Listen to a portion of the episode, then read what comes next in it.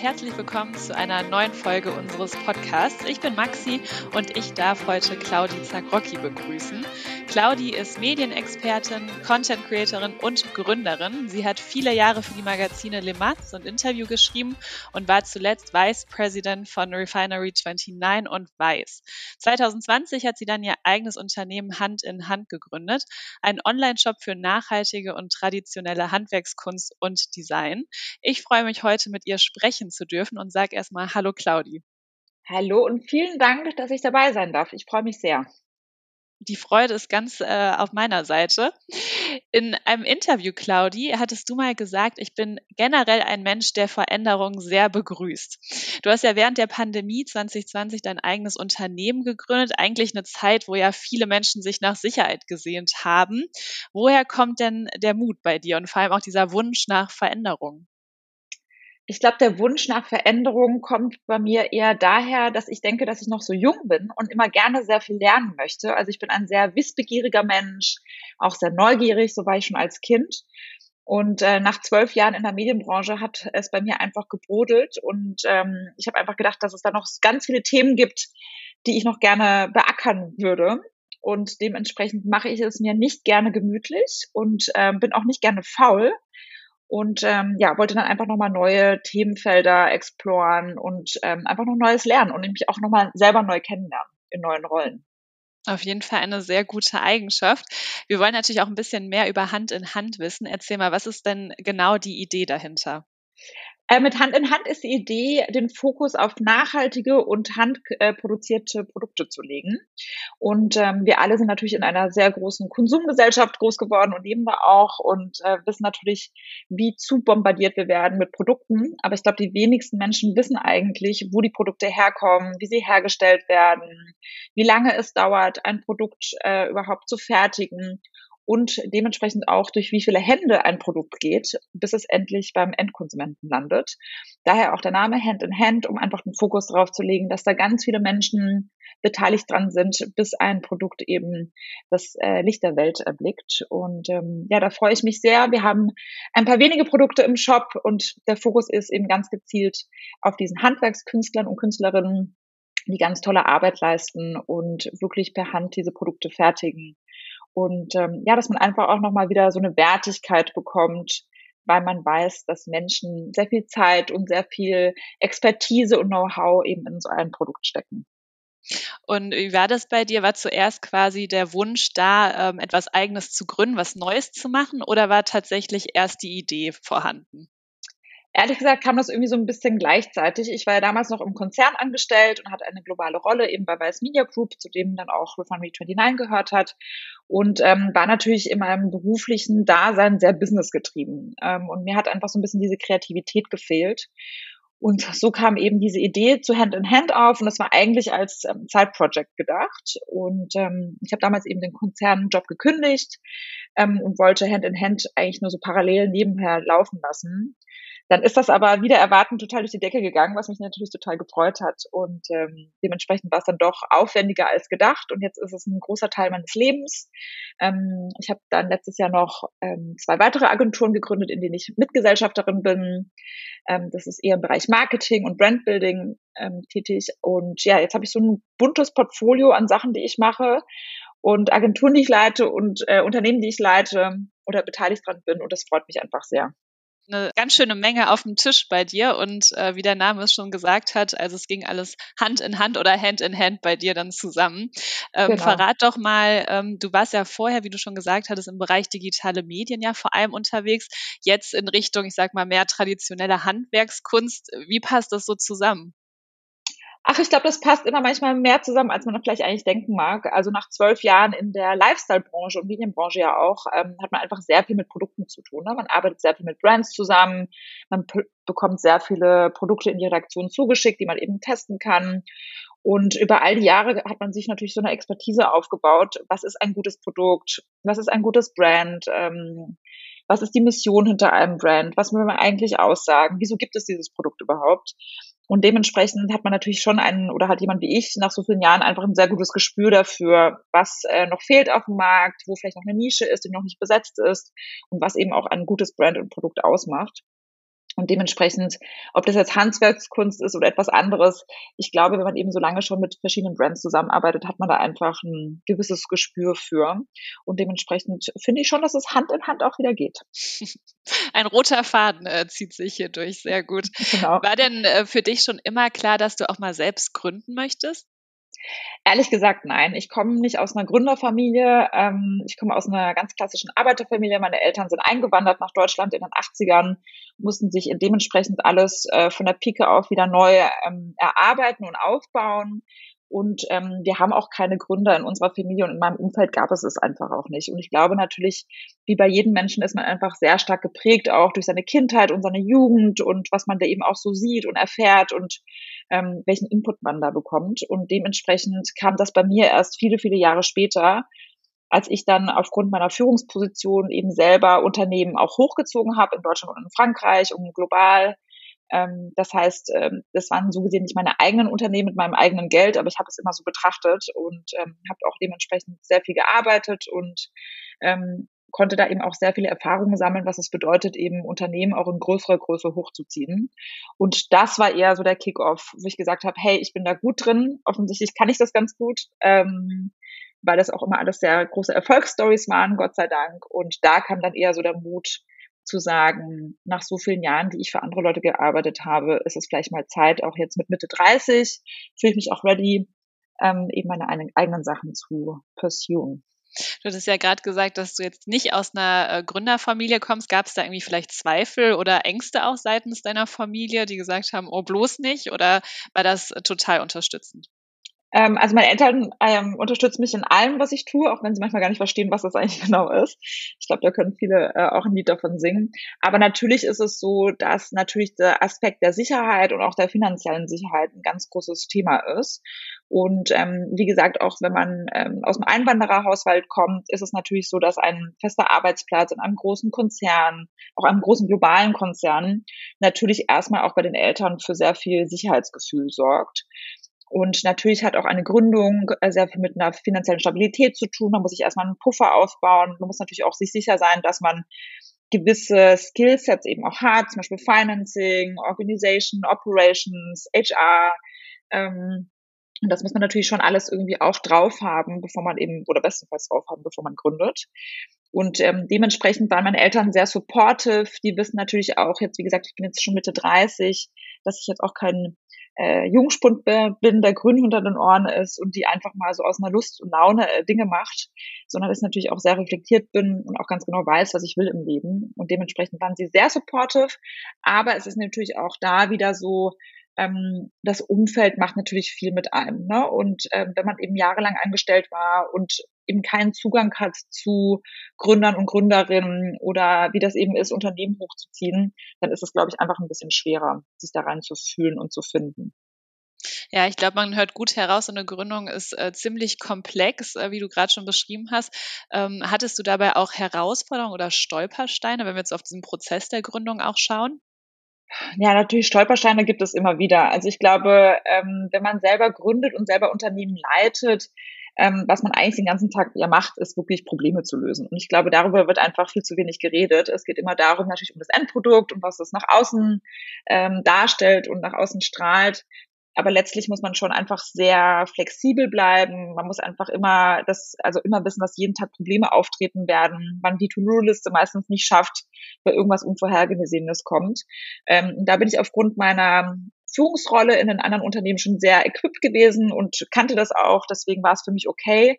Aber natürlich gibt es zum Beispiel jetzt im Fall von Hand in Hand ähm, sehr viele produktionsbedingte Stolpersteine. Ne? Also ähm, auch wie Produktion abläufen in Europa, Zollgebühren, ähm, wie das Setup ist, das ist alles sehr festgefahren und da gibt es eigentlich auch nicht viel Raum für Flexibilität.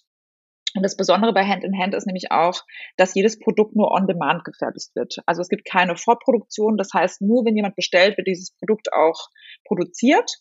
Ähm, das machen wir extra so, damit wir eben die Überproduktion vermeiden und eben vermeiden, dass Produkte auf äh, die Welt kommen, die eben kein Mensch braucht. Aber allein sowas wie On-Demand-Produktion ist natürlich etwas, was noch gar nicht eigentlich ähm, das richtige Setup hat in, in Deutschland und auch was dann Lieferzeiten betrifft und Zoll, wie gesagt, Zollfertigung. Also das waren alles so Sachen, in, die wirklich lange gedauert haben und wo man viel umprobieren musste, damit man da eben ein gutes Setup findet. Ja, und wahrscheinlich ganz viele Dinge, ähm, ja, die man nochmal neu dazulernen musste, womit man sich halt wahrscheinlich vorher gar nicht äh, so richtig beschäftigt hat, oder? Ja, auf jeden Fall. Und natürlich, was ich eben vorhin gemeint habe, ich kenne mich natürlich mit Brands aus und auch mit Produkten aus, aber trotzdem sind natürlich ähm, dieses ganze Themenfeld Produkt, Produ Pro Produktion und Produktlieferung war natürlich auch neu für mich. Und dementsprechend muss man, man, man sich da auch erstmal reinfuchsen. Aber das ist ja auch das Schöne am Gründen und das ist ja eben genau das, äh, worüber wir eingangs gesprochen haben. Da wird's halt nicht langweilig, man lernt wieder Neues dazu, man lernt sich selber auch wieder neu kennen und seine Skillsets ähm, erweitern sich und das ist ja das Schöne. Und hast du dir da viel Unterstützung geholt oder dich wirklich in die Sachen selbst reingefuchst? anfangs wirklich selbst reingefuchst, aber natürlich im, zum Beispiel im Bereich Zoll und Zollabfertigung, da muss man natürlich mit Experten zusammenarbeiten, weil das einfach ähm, Teamfelder sind, die muss man erstmal durchsteigen. Und ähm, als das dann eben auch das Brand so durch die Decke gegangen ist, musste ich natürlich sehr schnell Leute heiern, weil ich einfach gemerkt habe, dass ich es alleine gar nicht mehr stemmen kann. Und ja, deswegen ähm, nach außen hin sehen, sieht es immer so aus, als ist dann die eine Gründerin oder der eine Gründer, aber was eben ganz, ganz wichtig ist, das ist immer nicht nur eine Person, sondern das ist meistens ein großes, großes Team und ohne das Team wird auch keiner successful werden. Deswegen ist es für mich immer auch ganz wichtig, deutlich zu machen, dass ich das nicht alles alleine mache, sondern wirklich da auch Unterstützung habe. Und während der Gründung hattest du da auch mal Angst oder Sorgen, dass das alles in die Hose gehen könnte? Also diese, diese Angst vorm Scheitern? Also ich glaube, die Angst vom Scheitern hat, glaube ich, würde ich mal behaupten, fast jeder Mensch. Ähm, ich glaube, das ist auch gut, weil für mich auch immer Angst ein Indikator ist, dass mir etwas viel wert ist. Also wenn ich keine Furcht habe zu scheitern oder wenn ich keine Angst habe, dass es in die Hose gehen könnte, dann ist es mir auch nicht wichtig genug. Und dementsprechend ähm, sehe ich immer Angst und Druck eigentlich als etwas Positives an.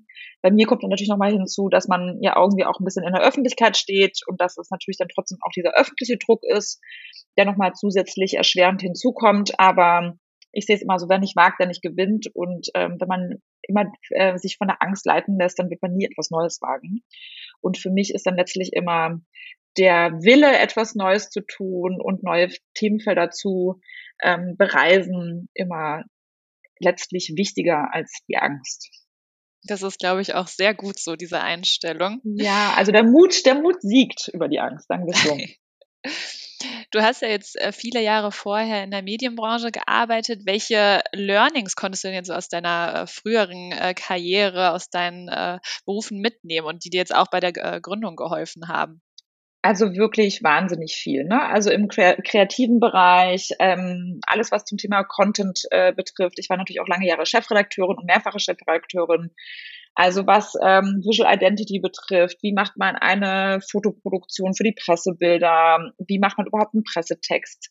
Ähm, wie muss die Webseite aussehen? Was ist SEO? Das ist natürlich alles was, was ich auch kenne und da, dann auch im Business-Bereich natürlich, was ich auch vorhin schon erwähnt habe, Financing, HR, Operations, das ist natürlich alles etwas, was ich schon öfter gemacht habe, da ich ja eben schon öfter Unternehmen hochgezogen habe.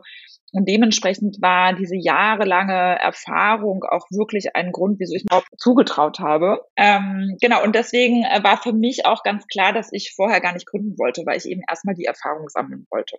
Das muss natürlich jeder für sich selber entscheiden, aber mir hat das so ganz gut getan. Und ich glaube auch, jeder Job bringt Erfahrung mit sich. Und ob es jetzt eben, ich habe früher auch in der Gastronomie gearbeitet, da habe ich auch ganz viel gelernt, wie man mit verschiedenen Menschen umgeht, wie man empathisch ist, wie man auf Menschen zugehen kann. Das ist mindestens genauso viel wert, wie ähm, ein Business Case auf Excel runterzuschreiben.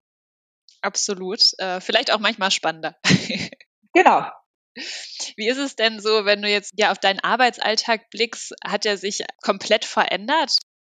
Also der hat sich natürlich dahingehend komplett verändert, dass ich nicht mal so ein großes Team habe.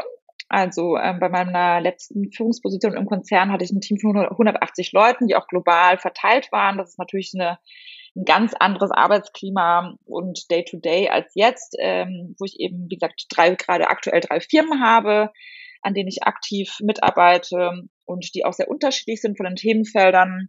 Also zum einen eben Hand in Hand, was sehr produktionslastig ist und zum anderen eben die Agenturen, die sehr kreativlastig sind. Und ähm, genau, da muss man sich natürlich mal neu zusammenfinden und auch selber seinen Tag nochmal neu strukturieren und nochmal eine neue Organisation finden für einen selbst, dass man das alles unter einen Hut bekommt.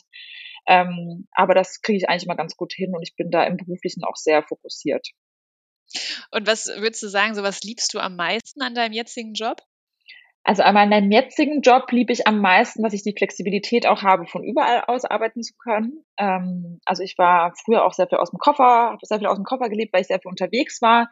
Aber jetzt ist es natürlich auch so, dass sowas wie Remote Work überhaupt möglich ist, auch natürlich gegeben durch die Pandemie. Ich war jetzt gerade fünf Monate on Tour und war in Mexiko und in den USA und das hat alles super gut geklappt. Und für mich ist einfach diese Freiheit, sagen zu können, ich kann von überall aus arbeiten, gerade für meine jetzige momentane Phase wirklich Gold wert und sehr, sehr wichtig. Wenn wir noch mal so ein bisschen auf das Thema Gründung blicken und äh, Stichwort Finanzierung, ist ja schon häufig so, dass diese Gründerszene sehr männerorientiert und sehr männerdominiert ist. Ähm, welche Erfahrungen hast du da bei der Gründung gemacht? Also man kennt natürlich auch die Statistiken und die beweisen natürlich, dass da hier noch ganz viel Arbeit zu tun ist, gerade in Deutschland in diesem Feld. Ähm, ich hatte das Glück, dass ich natürlich aufgrund meiner vorherigen Karriere, die auch über zehn Jahre lang ähm, ich mir aufgebaut habe, natürlich mir auch schon einen Namen gemacht habe. Das heißt, Leute haben auch schon mit mir zusammengearbeitet. Viele wissen, was ich auf dem Kasten habe, sage ich mal. Und das hat natürlich einen ganz, ganz großen Anteil dazu beigetragen, dass ich überhaupt jetzt so viele neue Unternehmen in einem Jahr gründen konnte und die auch alle super gut angelaufen sind. Ähm, und das ist natürlich aber trotzdem so, wenn man dieses Setup nicht hat oder wenn man eben auf diese Karriere gar nicht zurückblicken kann, ist es natürlich viel, viel schwieriger, auch Financing zu bekommen oder überhaupt Termine zu bekommen bei möglichen Investoren oder Businesspartnern oder Mentoren, die man sich vielleicht wünscht. Und dementsprechend war es für mich auch eigentlich im Nachgang sehr gut, dass ich eigentlich auch unterbewusst wahrscheinlich es so gehandhabt habe, dass die 20er Jahre meines Lebens die Lernjahre waren, und in denen ich mein Netzwerk aufgebaut habe und eigentlich eigentlich zu fast allem auch Ja gesagt habe. Also wenn es irgendwo eine Möglichkeit gab, was zu lernen oder mitzumachen oder neue Erfahrungen zu sammeln oder neue Kontakte zu knüpfen, habe ich eigentlich immer Ja gesagt und das hat sich jetzt natürlich ausgezahlt. Aber es ist natürlich in der Tat so, dass auch gerade auf Social Media sehr einfach immer gesagt wird, ja, dann gründe doch. Und ähm, auch wenn das natürlich auf der einen Seite schön ist, weil es soll natürlich auch viele mehr weibliche Gründerinnen geben, ist natürlich dieses Setup immer noch nicht perfekt. Und man muss auch sagen, dass dafür natürlich auch ein persönliches Setup einfach gegeben sein muss. Ne? Durch ein Netzwerk, durch ein Support-System, durch ein finanzielles Support-System, das man sich bestenfalls schon erarbeitet hat. Und das äh, sind natürlich alles so Stolpersteine. Ähm, je mehr man von denen vorab aus dem Weg räumt, desto in Anführungsstrichen einfacher ist es. Also würdest du schon sagen, dass so gerade dieses Thema Netzwerk auch eine sehr, sehr große Rolle spielt? Also es kommt natürlich auch äh, darauf an, in welchem Bereich man dann tätig ist, aber ich glaube, Netzwerk ist einfach super, super wichtig.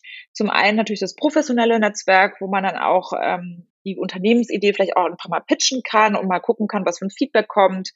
Und ähm, Kritik und konstruktive Kritik ist natürlich wichtig oder auch ähm, mal mit Menschen zu sprechen, die vielleicht gar nicht aus diesem Bereich kommen und die dann trotzdem nochmal Ideen dazu haben und mal zu erfahren, wie sehen die das, äh, können sie überhaupt damit etwas anfangen, verstehen sie, was man machen will.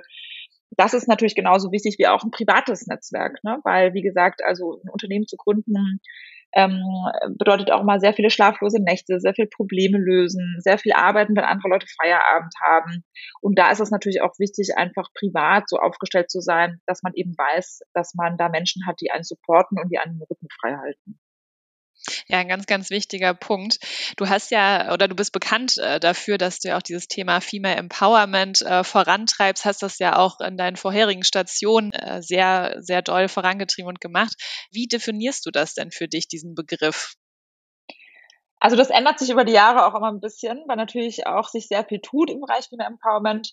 Im Moment würde ich antworten, dass für mich Female Empowerment bedeutet, dass sich Frauen gegenseitig unterstützen, ohne dass sie selbst einen Mehrwert davon haben. Und ich glaube, das ist ganz wichtig, weil natürlich Unterstützung, wenn einem die andere Frau etwas bringt, immer einfacher ist, als äh, den Platz zu räumen oder den Platz frei zu machen oder eine Intro zu machen, wenn man selber nichts davon rausziehen kann. Und ähm, ich glaube, auch Female Empowerment ist natürlich auch durch ähm, die Medien auch ein ganz großer Marketing-Slogan jetzt geworden, der ganz gerne mal überall draufgesetzt wird, wo gar nicht viel dahinter steckt. Und wie immer in jeder Branche und in jeder Phase gibt es auch sehr viele Nutznießer davon. Und deswegen ist es für mich eigentlich wirklich ähm, dieses Thema Frauen zu bestärken und eben äh, die Türen zu öffnen, wenn man selber davon eben keinen Mehrwert zieht, sondern weil man einfach der Meinung ist, dass es eine tolle Frau ist, die viel Expertise hat und die viel ähm, Know-how hat und äh, deswegen eben erfolgreich sein sollte oder eben einen Platz an diesem Tisch bekommen sollte. Und das ist für mich, das wünsche ich mir eigentlich noch mehr, dass wir das noch mehr auch im Alltag umsetzen. Bei Refinery 29 ähm, hast du da ja auch das Thema vorangetrieben. Gab es da vielleicht so eine Geschichte oder Story, die dir irgendwie im Hinterkopf geblieben ist äh, in diesem Themenbereich, die du recherchiert hast oder worüber du geschrieben hast? Also ich war ja Chefredakteurin, deswegen habe ich äh, leider gar nicht mal selber geschrieben, aber wir hatten natürlich ein wahnsinnig tolles Team und ich muss auch sagen, dass ich wahnsinnig stolz bin auf die Arbeit, die wir mit Refinery 29 global, aber auch in Deutschland geleistet haben, weil wir einfach ganz viele Tabuthemen aufgebrochen haben, die ähm, noch nie das Licht der Welt erblickt haben, über die noch nie jemand gesprochen hat. Und das ist wirklich ähm, Geschichten über die äh, geheime Statistiken, wie viele sexuelle Übergriffe es auf Festivals gibt äh, auf Frauen, zu eben ganz viele Themen zu dem Thema Diversität und Inklusion, aber auch äh, berufliches Know-how. Ne? Also wir hatten zum Beispiel auch mal eine Themenreihe zum finanziellen Setup, wie macht man seine Steuern, äh, wo wir das alles mal dieses Thema für Deutschland aufgegriffen haben, was man natürlich eigentlich in der Schule lernen sollte, wie jeder weiß, was aber einfach nicht erklärt wird. Und ähm, was natürlich auch ein Mittengrund ist, wie so viele Frauen sich zum Beispiel auch scheuen, ne, das Thema finanzielle Unabhängigkeit anzugehen oder auch eine Gründung anzugehen. Und von dem her dieses, dieses Crossover an Tabus zu eben äh, so etwas wie sexuellen Übergriffen, aber auch eben zu Infomaterial zum Thema Steuern. Ähm, dieses, diesen Mix fand ich immer sehr spannend und bin da auch sehr stolz drauf, ähm, auf das Team und die Arbeit, die sie da geleistet haben. Deswegen kann ich gar nicht so einen Artikel nennen, sondern das war eigentlich so dieses ganze Portfolio, was wir hatten. Ist ja auch schön, wenn es diese äh, Vielfalt gab und immer noch gibt. Was würdest du denn sagen, haben wir da in Deutschland generell in dem Bereich noch großen Nachholbedarf oder sind wir da auf einem guten Weg? Ach, ich glaube, ähm, natürlich sind wir auf einem guten Weg, aber wie immer bei allem könnte das alles noch schneller gehen und besser gehen. Und ich glaube, wenn man diesen Anspruch auch nicht mehr hat, wird sich auch nicht mehr viel tun. Dementsprechend ähm, ist es für mich auch einfach umso wichtiger, selber mit gutem Beispiel voranzugehen und eben auch ähm, ganz viel Frauen zu bestärken, die, wie ich in meinem Empfinden empfinde, eben auch damit gutem Beispiel vorangehen. Und ich glaube, wenn jeder der so ein bisschen mehr Arbeit leistet und jeder sich mal selber an die eigene Nase fasst und sich überlegt, habe ich denn diese Woche eigentlich schon mal eine Frau supportet, ohne eben einen Mehrwert daraus zu ziehen, ähm, dann glaube ich, ähm, wird sich da auf, jeden Fall auch in Zukunft viel tun. Natürlich ist das große Fragezeichen noch das Thema Politik. Ähm, ich weiß nicht, also meiner Meinung nach ist das politische System in Deutschland auch sehr überholt. Da muss ich noch einiges tun. Und äh, in meinem Empfinden geht es da eben leider zu wenig voran, um einfach für Frauen noch ein viel besseres Setup im Bereich Finanzen, im Bereich Gründung, im Bereich Familienplanung, ähm, im Bereich Care Work zu liefern. Und ähm, da muss ich einfach noch sehr viel tun. Von Kinderbetreuung über finanzielle Investments für Frauen, die gründen wollen. Ich glaube, für ganz, ganz viele Personen nimmst du da auch auf jeden Fall eine Vorbildfunktion, Vorbildrolle ein. Hast du denn auch äh, Tipps für unsere Zuhörerinnen und Zuhörer, ähm, vielleicht, ja, wie sie in ihrer Karriere da weiterkommen können? Also ich bin ja wirklich ein Hustler, muss man dazu sagen. Ähm, ich weiß, dass das Thema Work-Life-Balance immer so hochgehoben wird ähm, und das ist natürlich auch wichtig und Mental Health ist sehr wichtig, aber ich bin wirklich ein Befürworter dafür, dass wenn man etwas erreichen will, man wirklich auch die Ärmel hochkrempeln muss und sehr viel dafür tun muss. Und ich glaube auch gerade Social Media beschönigt vieles. Ne? Dann sieht man immer so das Endprodukt und man vergleicht sich dann wahrscheinlich auch oft und denkt so, oh mein Gott, wie hat die Frau das denn einfach jetzt so einfach geschafft? Aber so einfach ist es eben nicht. Und ähm, wie ich glaube ich vorhin schon meinte, ich finde es immer super zu sagen, die Zwanziger sind dafür da, Erfahrungen zu sammeln, Netzwerke zu sammeln, wirklich auch mal Ja zu sagen, auch wenn man vielleicht gar nicht weiß, wie man vorher das eigentlich alles ähm, wuppen soll. Aber irgendwie, glaube ich, wenn man viel Leidenschaft hat und Passion und wenn der Wille da ist, dann schafft man eigentlich mehr, als man auch immer denkt. Und dann ähm, sind meiner Meinung nach eben auch die 30er dafür da, den eigenen Wert zu kennen und dann dann eben nachzujustieren und zu gucken, was habe ich denn eigentlich alles schon geleistet, wo habe ich mir was erarbeitet? Und wie kann ich mich jetzt perfekt positionieren in einer Branche. aber generell muss ich einfach sagen, ich glaube wirklich, ähm, das Leben ist so kurz und wir müssen alle überlegen, wie wir mit unserer Zeit umgehen. Und ähm, unseren Tag lebenswert machen. Und deswegen bin ich ganz fest davon überzeugt, dass man immer auch beruflich etwas tun sollte, wo die Passion eben liegt und wo auch das Skillset liegt. Vieles kann man erlernen, aber ich glaube, vieles muss auch in einem schon drin stecken, äh, damit man da eben auch erfolgreich wird. Und was würdest du sagen, was war so rückblickend deine beste berufliche Entscheidung, die du getroffen hast? Oh, ehrlich gesagt, ähm, habe ich ja nicht so einen geradlinigen Karriereweg hingelegt. Und es gab so viele Entscheidungen, die retrospektiv so, so wichtig waren, damit ich dahin gekommen bin, wo ich ähm, heute bin. Also von der Entscheidung, ähm, nach Berlin zu ziehen und damals den Job bei Lematz anzunehmen, zu der Entscheidung, einfach mit ähm, 26 Jahren Chefredakteurin beim Interview Magazine zu werden, was damals äh, wirklich sehr, sehr jung auch war für die Branche zu dann wiederum der Entscheidung, ähm, einen globalen Konzern nach Deutschland zu holen mit Refinery 29, obwohl ich davor noch nie wirklich ein Business geleitet habe. Zu jetzt wieder der Entscheidung, mich zu trauen, meine eigenen Businesses zu machen und ähm, mehr darauf zu achten, was jetzt in meiner Lebensphase wirklich ähm, Luxus bedeutet, auch im beruflichen Umfeld. Und das ist für mich eben auch, wie gesagt, die Freiheit, von überall aus arbeiten zu können, meinen Tag so gestalten zu können, wie ich möchte und ähm, eben in mehreren Themenfeldern unterwegs zu sein. Und ich glaube, so muss das einfach jeder für sich auch in seiner Lebensphase definieren, was sie gerade möchte und was gerade die Needs sind und da dann auch wirklich den Mut zu haben, zu agieren. Und wenn man einfach weiß, dass man im beruflichen Umfeld wirklich totunglücklich ist, bin ich immer der Meinung, dass kein Geld der Welt das auf, aufwiegen kann. Und da wäre ich immer dafür, mutig zu sein und zu springen und was Neues zu probieren. Und mein größtes, mein größter Tipp ist wirklich, dass ich auch immer merke, so in Gesprächen mit anderen Frauen, ähm, also gerade die jetzt, viele, die so mit, wie ich, so Mitte 30 sind oder Anfang 30, die natürlich die schon ein bisschen schon was aufgebaut haben und schon lange Jahre in der, in der Branche gearbeitet haben, da höre ich immer ganz oft, oh, ich kann ja jetzt aber nicht was Neues machen, weil ich habe ja schon so viel Energie und Zeit und Lebenszeit da auch reingesteckt.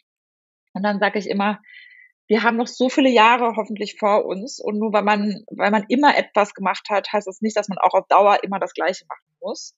Und nur weil man zehn Jahre lang zum Beispiel in einer Branche gearbeitet hat, heißt das nicht, dass man nicht nochmal mit Mitte 30 oder Mitte 40 oder Mitte 50 die Branche wechseln kann oder nach dem Studium was total anderes machen kann.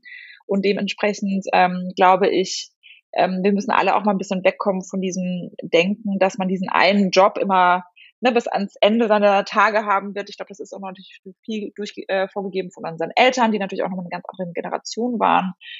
Und da wirklich offen zu sein und zu überlegen, man selber äh, wächst ja auch so sehr als Mensch. Ne? Also zum Beispiel die Claudi mit Mitte 20 ist natürlich jetzt nicht mehr die Claudi, die ich jetzt bin.